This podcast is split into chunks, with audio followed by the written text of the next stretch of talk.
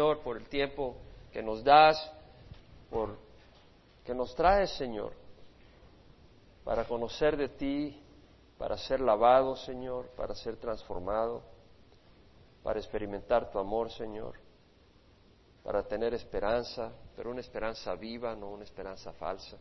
Señor, para crecer en ti, Señor, para poder amarte, Señor, para poder honrarte. Mira la necesidad de cada quien que nos acompaña. Y Señor, bendice este tiempo, el estudio de tu palabra, quita toda distracción, háblanos, Señor, ya sea de una o de otra manera, pero háblanos. Y Señor, eh, que salgamos de acá diciendo que hemos tenido un tiempo en tu presencia. Lo rogamos en nombre de Cristo Jesús. Amén. Se pueden sentar, mis hermanos. Bueno, estamos ya en los últimos capítulos de Mateo, capítulo 26 donde estamos cubriendo las últimas horas que pasó nuestro Señor Jesucristo con sus apóstoles antes de sufrir y ser crucificado, dando Él su vida por nosotros, por los pecados de la humanidad. Vimos cómo el Señor, el miércoles, día antes que fuera crucificado, los apóstoles se le acercaron y le dijeron, Maestro, ¿dónde quieres que vayamos a preparar la Pascua? Y él llamó a Pedro y a Juan y los envió a la ciudad, les dijo, encontrarán a un hombre que lleva un cántaro de agua, síganlo y a la casa donde entre, pregúntele al dueño.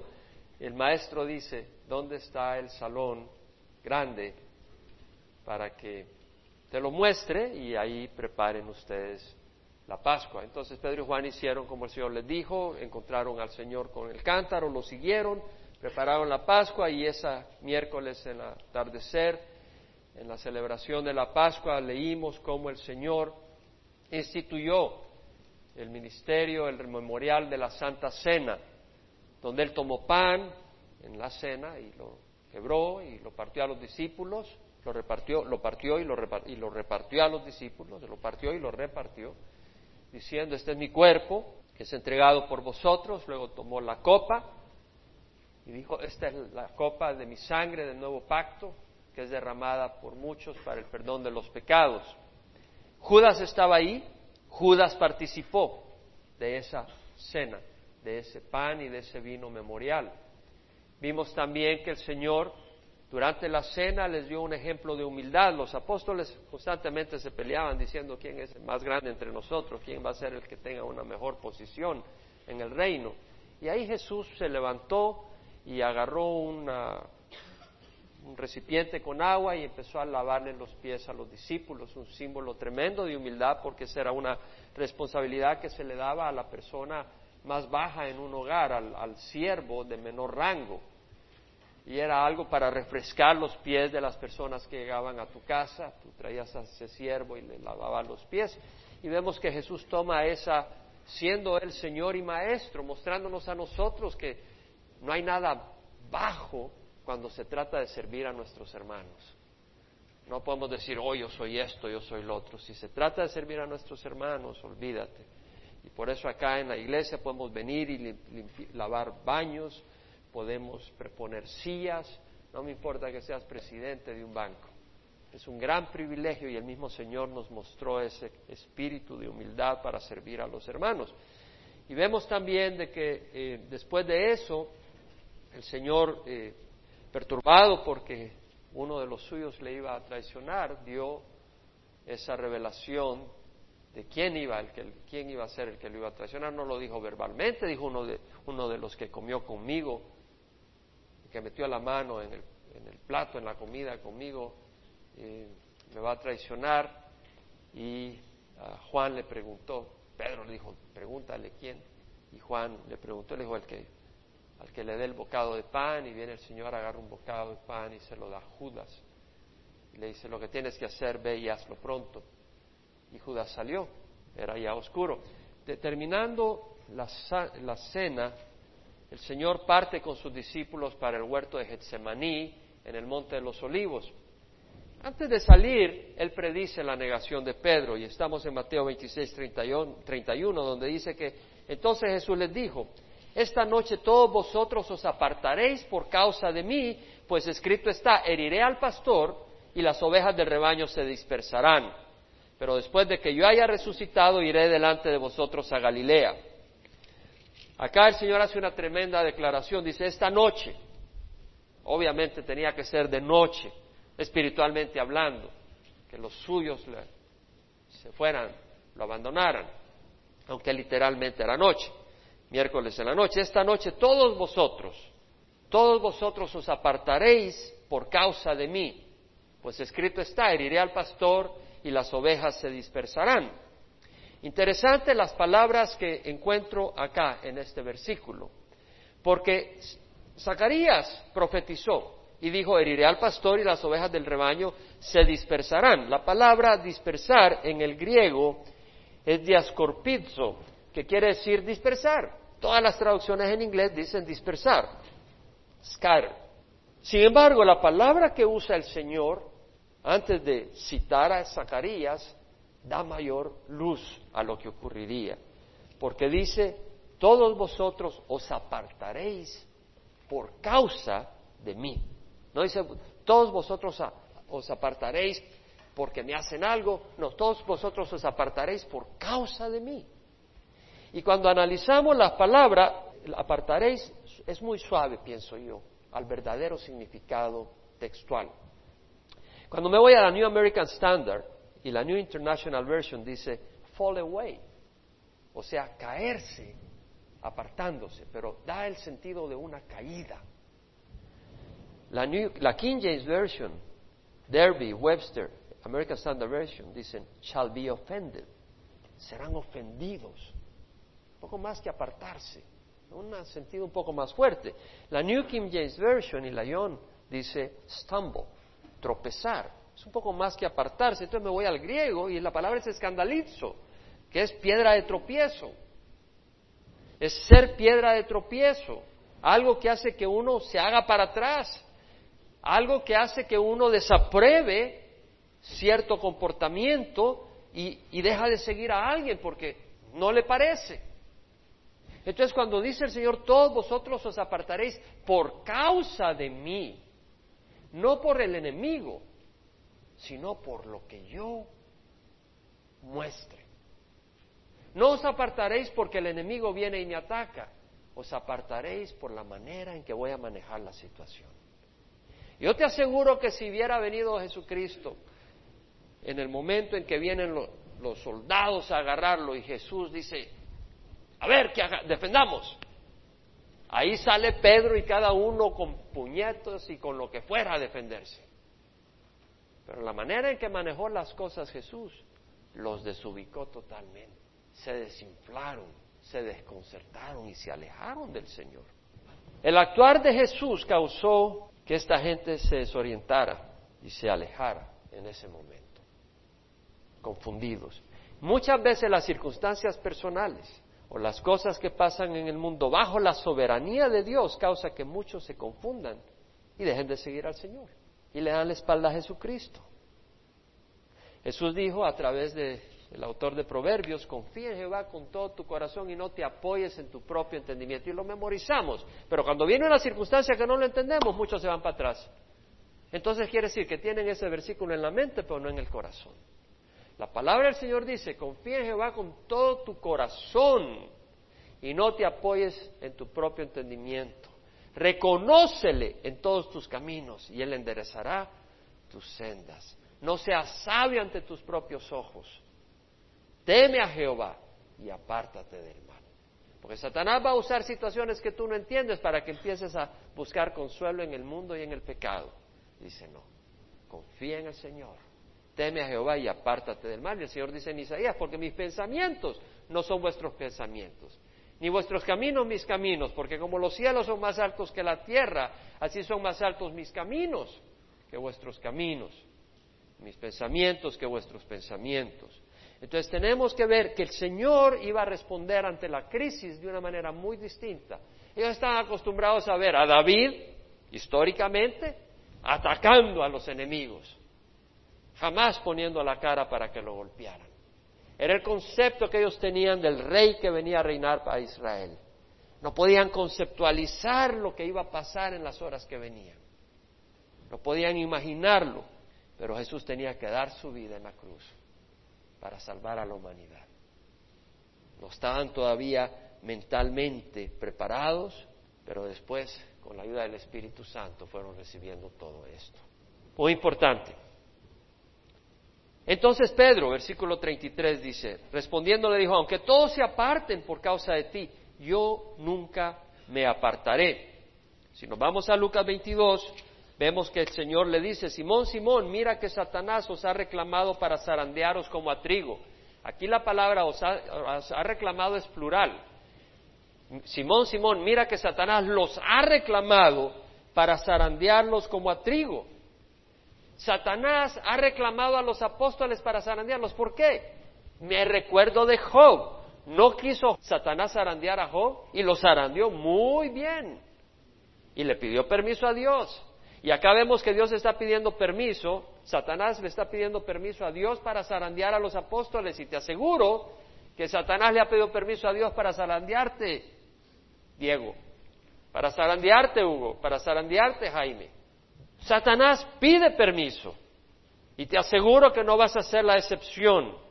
Va a haber momentos donde Satanás te quiere zarandear personalmente, si no Satanás uno de sus demonios. Y vemos que el Señor lo permite así como permitió que Job fuera zarandeado. Y acá permite que los apóstoles van a ser zarandeados. Ahora, mira lo que dice el Señor. Pero yo he rogado para que, por ti para que tu fe no falle. Y tú, una vez que hayas regresado, fortalece a tus hermanos. ¿Sabes que este versículo es de bendición? Porque Jesús mismo ha rogado para que la fe que tiene Pedro, la fe que tiene, no le falle. Eso quiere decir que nosotros debemos de orar. Hemos estado los miércoles, y si usted no ha estado acá los miércoles, lamento lo que se ha perdido, porque hemos estado meditando en la fe, y ha sido de bendición personal para mí y para los que hemos estado viniendo. Ahora, acá es interesante porque el Señor está rogando para que la fe no falle. Nosotros debemos de orar para tener fe y también para que no nos falle la fe. Que no nos falle esa fe. Es muy importante porque en el camino sin la fe vas a fallar. Si tú pones los ojos en las circunstancias, vas a fallar. Si tú pones los ojos en lo que entiendes, que no lo entenderás, en vez de ponerlo en la palabra de Dios y en las promesas de Dios, vas a fallar. Tenemos que entender eso. Pero tú una vez que has regresado, fortalece a tus hermanos. Pedro le dijo, Señor, estoy dispuesto a ir contigo tanto a la cárcel como a la muerte. Jesús le dijo, te digo, Pedro, que el gallo no cantará hoy hasta que tú hayas negado tres veces que me conoces. Vamos a Mateo 26, donde vemos, el versículo 35 de nuevo de Mateo 26, aunque tenga que morir contigo, jamás te negaré. Todos los discípulos dijeron también lo mismo. Ahora Marcos, que escribió este Evangelio por voz de Pedro, fue Pedro quien prácticamente le dictó el Evangelio a Marcos, él dice, antes que el gallo cante dos veces, me negarás tres veces. Da más detalle. Y si alguien sabía sobre la negación de, Jesús por parte de Pedro era Pedro mismo, ¿no? Y Marcos, en Marcos 14, 30. Entonces vemos que Pedro tenía confianza en sí mismo. Señor, los demás te pueden negar. Todos se van a apartar, Señor, pero yo no te voy a apartar, yo no me aparto de ti. Señor, yo te sigo hasta el fin. Pero no se dio cuenta qué frágil era él. Qué frágil. Nadie de ustedes ni yo podemos llegar a la meta si el Señor no nos fortalece. Nadie. La cuestión es en dónde está tu fe. Si está en una organización, te va a fallar. El único que te puede sostener y estar contigo todo el tiempo es el Señor. Entonces tiene que estar en el Señor Jesús. Él es la piedra inmovible. Pedro no es la piedra inmovible, él mismo le falló al Señor. Vemos entonces que la única roca en quien podemos confiar es Jesucristo. Ahora, vemos en el versículo 36 que Jesús llegó con ellos a un lugar que se llama Getsemaní. Getsemaní quiere decir prensa de aceite. Nuestro Señor iba a ser presionado en agonía para que fluyera el aceite, el Espíritu Santo para la humanidad. Ahí va a sufrir emocionalmente. Y dijo a sus discípulos, sentados aquí mientras yo voy allá y oro. Lucas dice que se, apartó la distancia de un tiro de piedra. Y Jesús se apartó, pero llevó a tres discípulos con él. A Pedro, a Juan y a Jacobo, a los hijos del Zebedeo y a Pedro. Y tomando consigo a Pedro y a los dos hijos del Zebedeo, comenzó a entristecerse y angustiarse. Interesante. En Marcos 14, 33 usa otras palabras, a afligirse y angustiarse mucho. Me voy una vez más al inglés y me doy cuenta que las frases que usan tienen un poquito más de profundidad y de impacto. La King James Version dice, began to be sore amazed and to be very heavy. En otras palabras, el Señor empezó a estar dolorosamente perplejo y a estar cargado. Este es el Señor que era el símbolo y la demostración más grande de paz, de control, de tranquilidad, de estar completamente entero, nunca fuera de, la calma, siempre una calma interna poderosísima, impenetrable, pero acá no, empezó a estar perplejo. El Señor sabía que venía a morir, el Señor sabía que venía a entregar su vida en la cruz, Él lo había dicho, es necesario que vaya a Jerusalén para ser entregado por mano de los principales sacerdotes, los ancianos, los escribas, los fariseos, y ser crucificado y al tercer día resucitar. Él lo sabía, lo había dicho. Pero ahora está llegando a ese momento. Y vemos que empieza a estar perplejo, es decir, empieza a estar ido, que, o sea, que, que su mente empieza a estar distraída, con dolor, y empieza a estar muy pesado, muy cargado, aquello que le costaba respirar, empieza, le empieza a costar caminar, agotado, emocionalmente agotado. La New King James Version usa la frase trouble and deeply distressed. En otras palabras, perturbado, inquietado, agobiado, atormentado. Deeply distressed profundamente intranquilo, emocionalmente estremecido. Eso es lo que el Señor Jesucristo empieza a experimentar en ese momento. ¿Alguna vez te has sentido emocionalmente estremecido? ¿Alguna vez te has sentido perturbado? El Señor lo ha experimentado. El Señor se sentía perturbado, atribulado, perplejo. Y Él te puede entender si tú estás en una crisis como tal. Él ha experimentado eso. Y dice el Señor, mi alma está muy afligida hasta el punto de la muerte, quedaos aquí y velad conmigo. El Señor está diciendo, hasta el punto de la muerte. El Señor estaba tan emocionalmente perturbado en ese momento, no perturbado de alguien loco, sino eh, atribulado, estresado de lo que venía, que dice, mi alma está a punto de muerte. Es decir, mi corazón está por fallar está por explotar, mi corazón no puede aguantar esto más. Dios tuvo que sostener sobrenaturalmente el corazón de Jesús, sino porque ahí le da un ataque al corazón, ahí le falla el corazón, del dolor y de la agonía de lo que sabía que venía. Y dice el versículo 39 que adelantándose un poco cayó sobre su rostro orando y diciendo, Padre mío, si es posible que pase de mí esta copa, pero no sea como yo quiero, sino como tú quieres. El Señor sabía que venía a morir. El Señor sabía que era necesario dar su vida en la cruz. Sin embargo, acá dice, Padre mío, si es posible, aparta de mí esta copa. ¿Qué es lo que está pasando si el Señor sabía todo eso? Él tiene una naturaleza humana. Jesús tomó el cuerpo de un hombre como el nuestro. ¿Y sabes qué? Tenemos un sentido natural de instinto, ¿verdad? Si alguien te quiere agarrar la mano a la fuerza y te la quiere poner en el fuego, tú haces lo que puedes. Hay un instinto físico por sobrevivir. Si alguien te, trata de agarrar y tiene un puñal y te quiere matar, tú ahí das hasta el último hálito de aire defendiéndote por salvar tu vida. Hay un instinto natural por salvarte. Y el Señor, en su naturaleza humana, había una repulsión natural a ser azotado, a ser golpeado, sabía que venía, a ser clavado físicamente en un palo.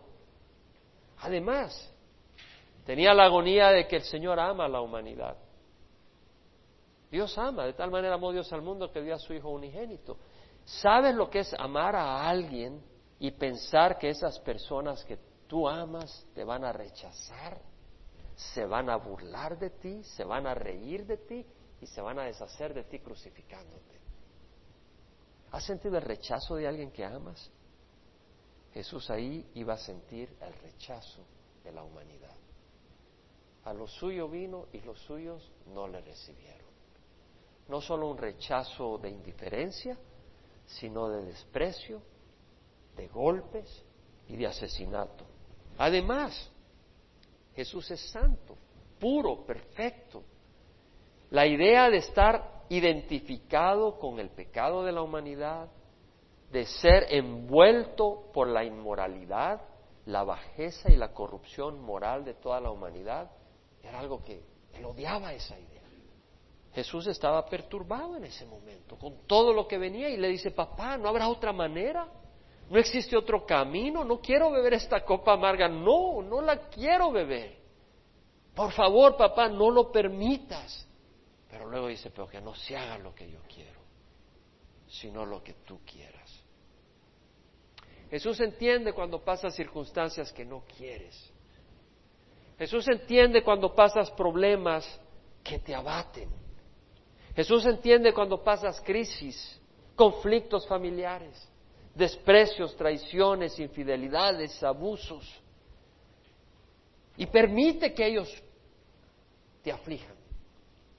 Así como Dios permitió que su Hijo fuera a la cruz. Jesús entiende, las circunstancias que tú estás viviendo ahora tuvieron que pedir permiso a Dios. Y Jesús dice, sí, debe pasar por esta crisis. Y dice, papá, yo no quiero esta crisis. Y el Señor dice, tienes que pasar por ella. Y tú puedes decir, Padre, si es tu voluntad, adelante. Si es tu voluntad, adelante. La crisis era tan fuerte que Jesús recibió el apoyo de un ángel. En Lucas 22 leemos, en el versículo 43, que se le apareció un ángel del cielo fortaleciéndole. Imagínate que el, papel de ese ángel.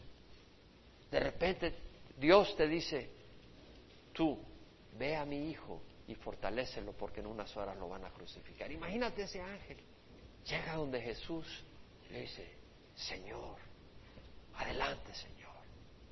Solo tú tienes ese poder. Solo tú tienes ese amor. Solo tú tienes esa valentía, solo tú tienes esa humildad, solo tú tienes esa obediencia.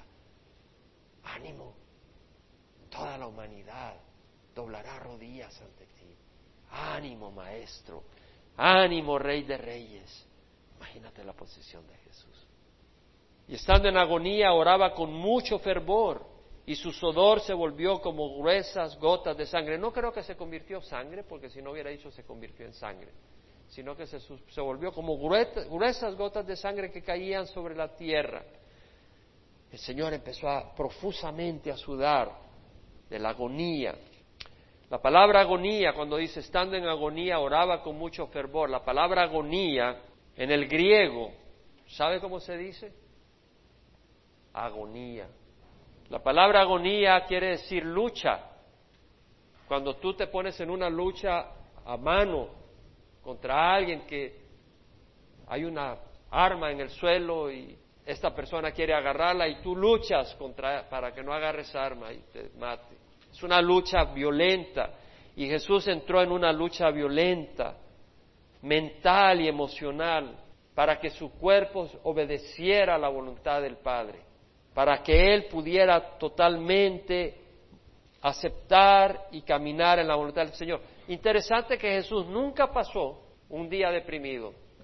Cuando había una crisis, lo trataba con el Padre hasta lograr la paz que necesitaba. Nosotros no, ¿verdad? A veces pasamos días, meses desanimados. Pero el Señor lo traía todo al Padre. Y acá está con el Padre y aquí está luchando y velando. Entonces, Mateo 26, versículo 40, vemos que vino entonces a los discípulos y los halló durmiendo y dijo a Pedro, ¿con qué no pudiste velar una hora conmigo? Velad y orad para que no entréis en tentación. El espíritu está dispuesto, pero la carne es débil. Velad y orad para que no entréis en tentación. La palabra velad es gregoreo y quiere decir vigilar, poner atención concentrada, poner atención para evitar una catástrofe, algo de que te lamentes. Y el Señor dice, velad y orad para que no entréis en tentación. No puedes tomar vacación espiritual. Tú no puedes decir, ok, hoy me tomo voy a ser moral, fiel a mi esposa todos los días, pero una vez al mes me doy una, ¿cómo se dice? Una vacacioncita. Eso es una maldad. No puedes. O tú puedes decir, yo voy a ser fiel al Señor todo el tiempo, pero una vez al mes, ah, me doy vacación. No, no, no puedes. Debemos estar eh, evaluando todo.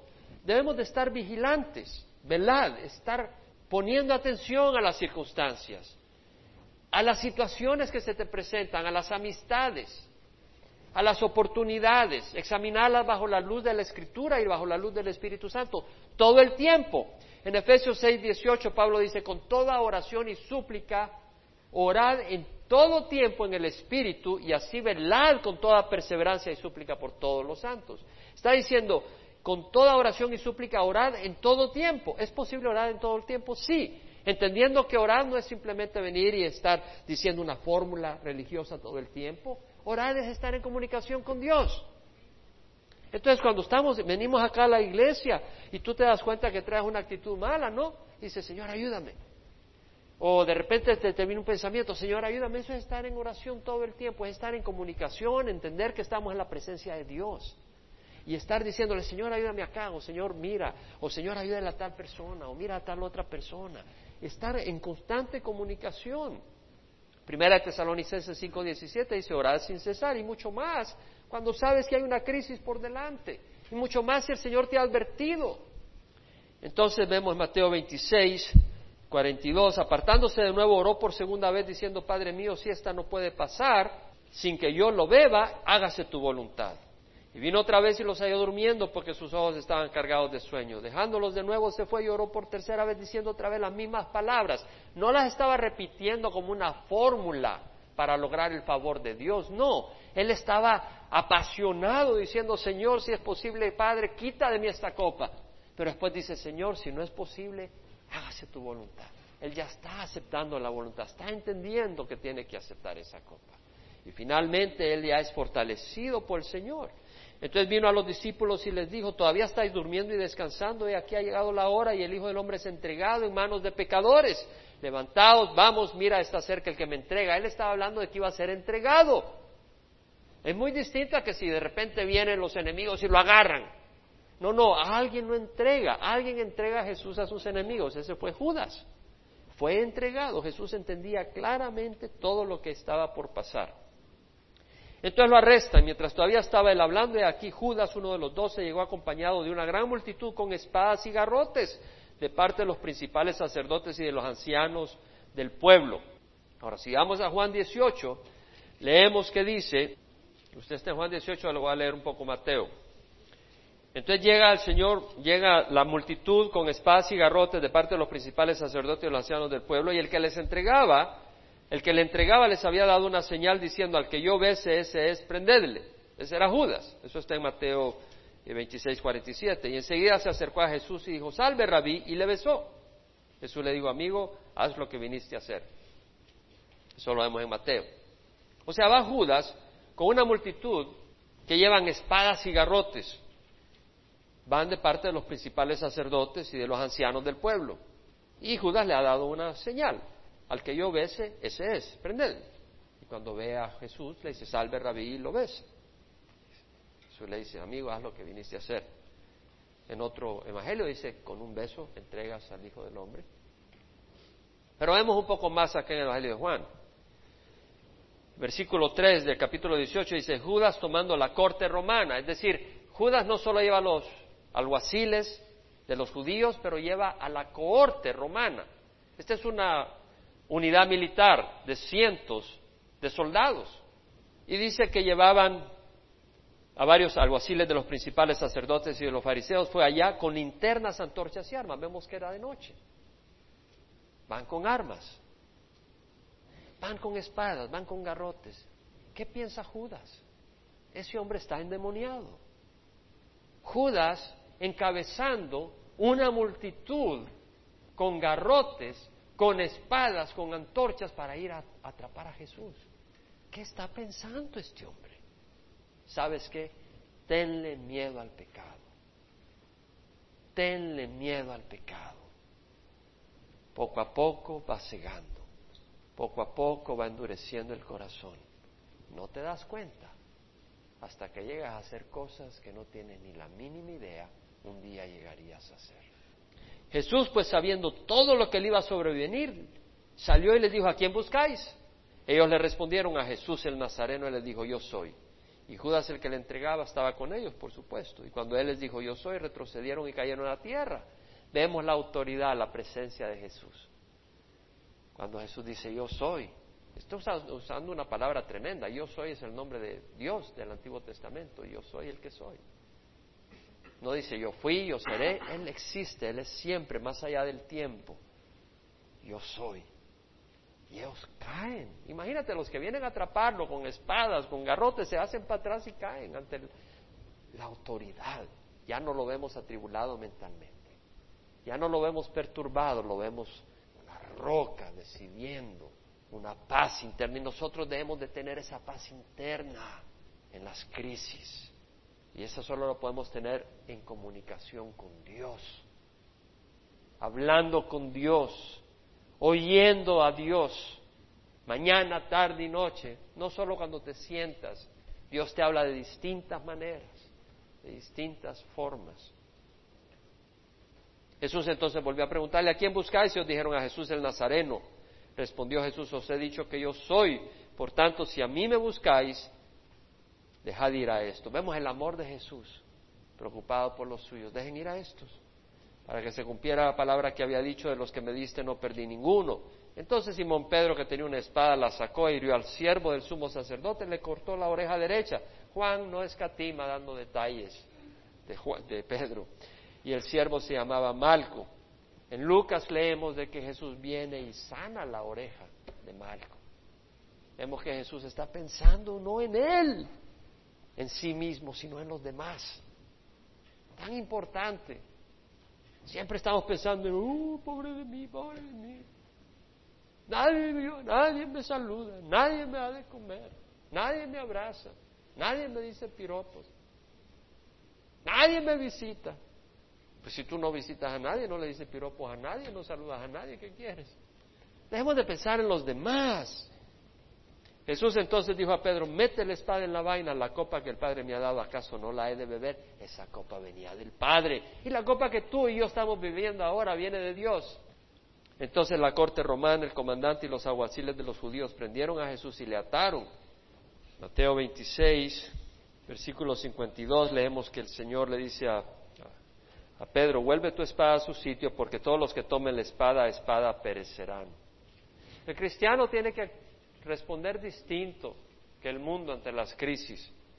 ¿O piensas que no puedo rogar a mi Padre y Él pondría a mi disposición ahora mismo más de doce legiones de ángeles, setenta y dos mil ángeles puede poner mi Padre ahorita? Con uno arrasa con todos ellos. Pero ¿cómo se cumplirían entonces las escrituras de que así debía de suceder? Estaba escrito. En aquel momento Jesús dijo a la muchedumbre, ¿cómo contra un ladrón habéis salido con espadas y garrotes para arrestarme? Cada día solía sentarme en el templo para enseñar y no me prendisteis. Pero todo esto ha sucedido para que se cumplan las escrituras de los profetas. Entonces todos los discípulos le abandonaron y huyeron. Le abandonaron y huyeron porque estaban desconcertados. Ellos querían ver a alguien como David destruyendo a los enemigos. Ver a Jesús que se entregó, que no ofreció resistencia. Confundidos, esto no entiendo. Se fueron para. Se desinflaron. Versículo 13 del capítulo 18 de Juan, entonces llevaron Jesús primero ante Anás, porque era suegro de Caifás, que era sumo sacerdote de ese año. Y Caifás era el que había aconsejado a los judíos que convenía que un hombre muriera por el pueblo. Esto fue lo que aconsejó Caifás cuando resucitó a Lázaro. Cuando Jesús resucitó a Lázaro, se reunió el concilio porque la gente dijo, este está haciendo muchos milagros, van a venir los romanos y van a pensar que nos estamos sublevando. Y Caifás también lo dijo porque tenía envidia. Caifás dijo, ustedes no entienden nada, es necesario que un hombre muera por el bien de la nación. Entonces Juan, que menciona eso, dice, pero no, él lo dijo sin saber porque estaba profetizando porque era sumo sacerdote. Caifás estaba profetizando que era necesario que Jesús muriera no solo por la nación de Israel, sino por todo el mundo. Entonces vemos que primero lo llevan a Anás, que era, que era sumo sacerdote antes de Caifás.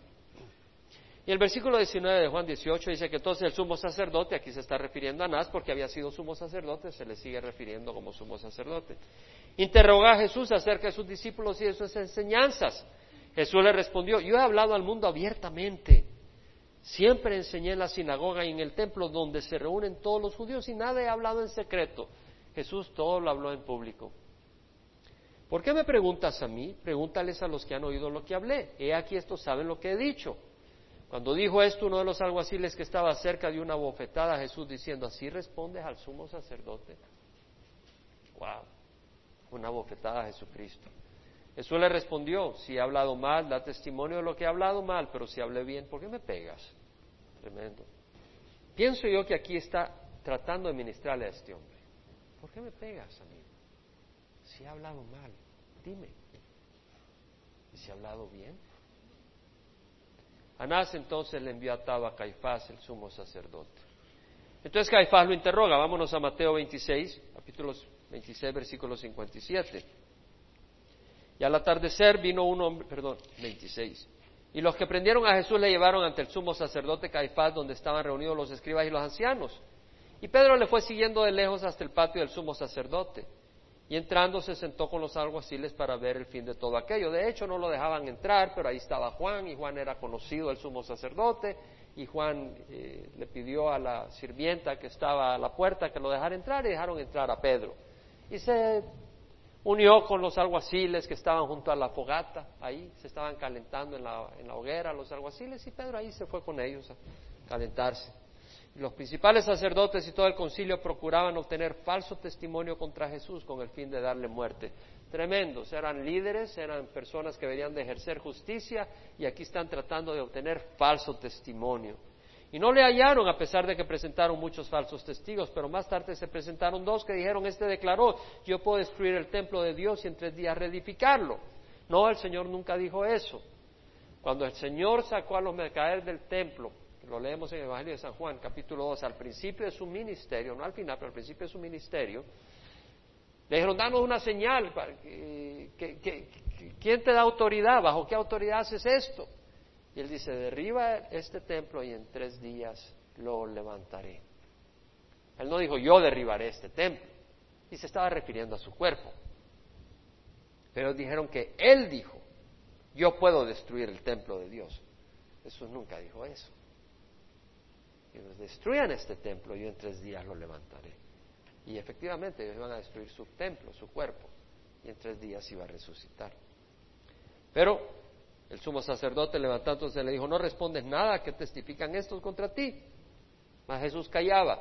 El sumo sacerdote le dijo, te conjuro por el Dios viviente, que nos digas si tú eres el Cristo, el Hijo de Dios. Vemos que el sumo sacerdote entendía que el Mesías era de origen divino. Le dice, dinos si eres el Mesías. Te conjuro por el Dios viviente. Jesús le dijo, tú mismo lo has dicho. En otras palabras, tú lo has expresado. Sin embargo, os digo que desde ahora veréis al Hijo del Hombre sentado a la derecha del poder, viniendo sobre las nubes del cielo. El sumo sacerdote rasgó sus vestiduras, que era algo que no debía hacer el sumo sacerdote. En Levíticos 21.10 lee las instrucciones hacia los sumos sacerdotes. Y en Levítico 21.10 dice, el que sea sumo sacerdote entre sus hermanos sobre su cabeza haya sido derramado el aceite de la unción y que haya sido consagrado para llevar las vestiduras, no descubrirá su cabeza ni rasgará sus vestiduras. Nunca el sumo sacerdote debía rasgar sus vestiduras, pero acá él mostrando eh, que estaba perplejo por lo que había ocurrido por la blasfemia, viola él mismo la ley de la ley mosaica que tenía que respetar. El sumo sacerdote rasgó sus vestiduras diciendo, ha blasfemado, ¿qué necesidad tenemos de más testigos? O sea, aquí ahora mismo habéis oído la blasfemia. ¿Qué os parece? Ellos respondieron y dijeron, es reo de muerte. Entonces le escupieron el rostro y le dieron de puñetazos y otros le abofeteaban. Marcos dice que le cubrieron la cabeza y le dieron golpes y los alguaciles lo recibieron a puñetazos. Ese es el trato que le dieron al Señor. Imagínate, te cubren la cabeza y no puedes defenderte y viene el golpe. Y luego viene otro golpe. Es como trataron a nuestro Señor. Diciendo, adivina Cristo, ¿quién es el que te ha golpeado? Porque le habían cubierto la cabeza.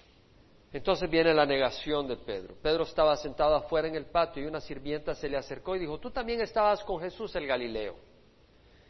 Otro de los evangelios dice que era la sirvienta que estaba encargada de la puerta. No hay contradicción. Pero él lo negó delante de todos ellos diciendo, no sé de qué hablas. Cuando salió al portal la vio otra sirvienta. Otro evangelio dice que la vio la sirvienta. Puede ser otra. Puede ser que también la primera que lo había visto estaba también ahí en el grupo. Es otra, el asunto es que es otra incidencia. Otro de los evangelios dice que uno de los hombres también hizo la observación en esta segunda instancia. Y es muy normal, no es contradicción, sino que en la segunda instancia alguien dice, este era uno de ellos, y otro dice, sí, sí, y otro, sí, yo te vi. Son varios, entonces dependiendo de la persona que, cubra el evangelista específico. Este estaba con Jesús en Nazaret, otra vez lo negó con juramento. Yo no conozco a este hombre. Y un poco después se acercaron los que estaban ahí y dijeron a Pedro, seguro que tú también eres uno de ellos, pues aún tu manera de hablar te descubre. Este el acento galileo. Y él comenzó a maldecir y a jurar.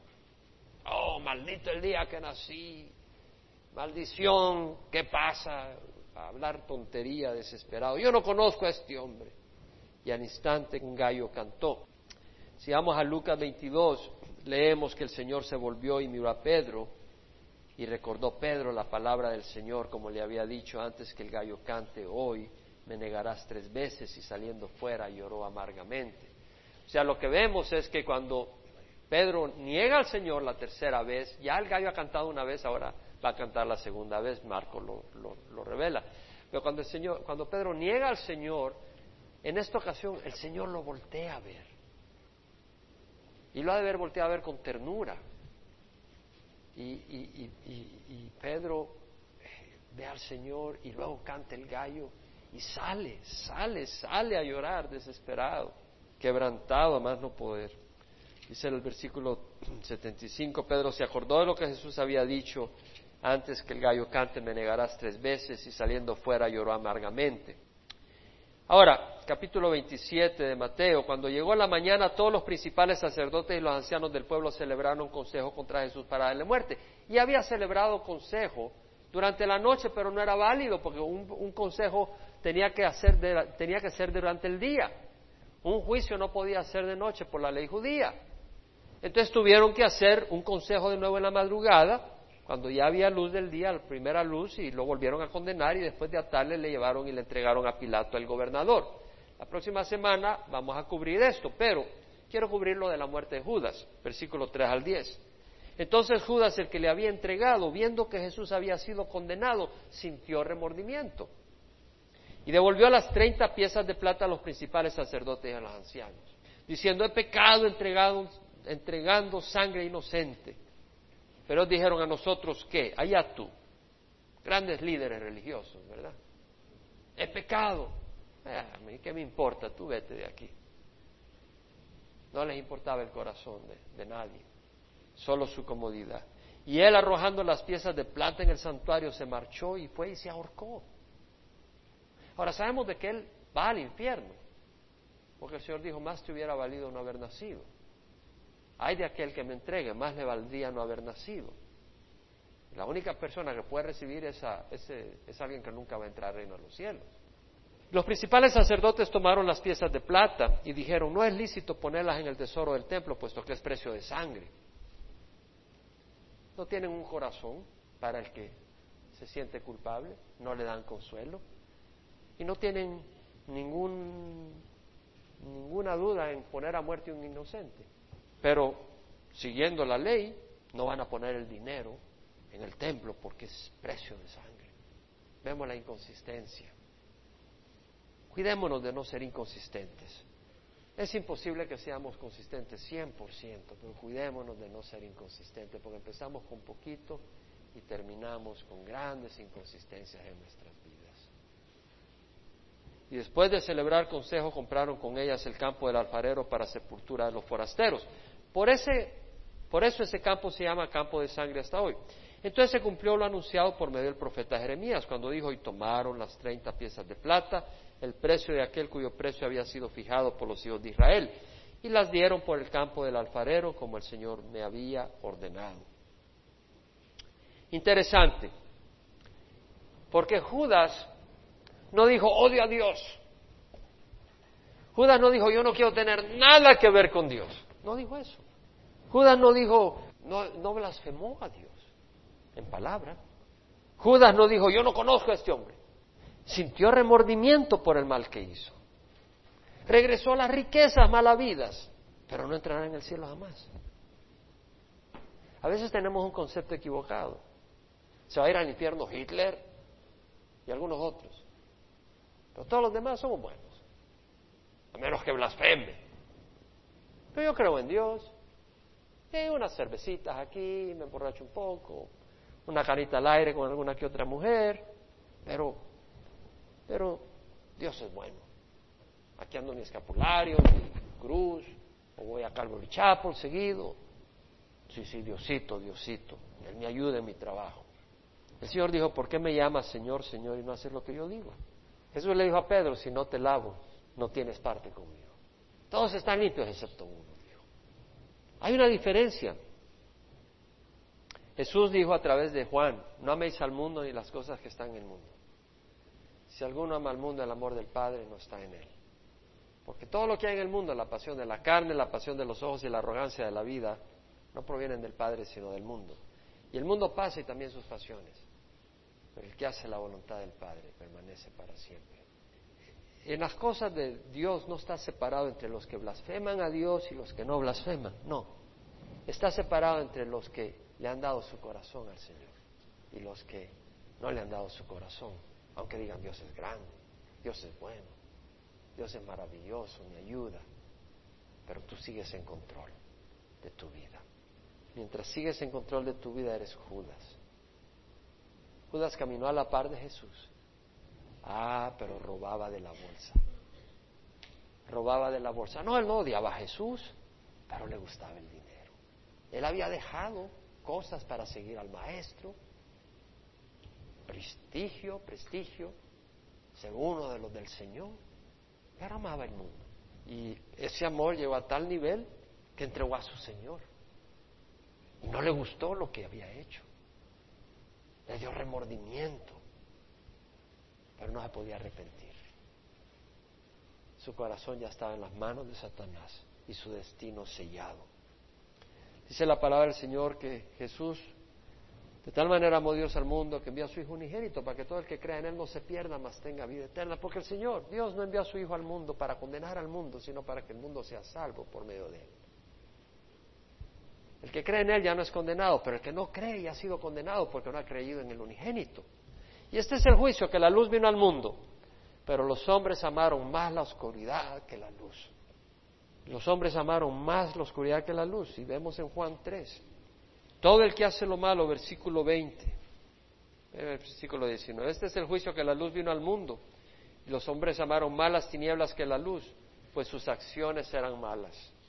Porque todo el que hace lo malo odia la luz y no viene a la luz para que sus acciones no sean expuestas. Pero el que practica la verdad viene a la luz para que sus acciones sean manifestadas, que han sido hechas en Dios. Entonces, el mundo está en las tinieblas y la luz.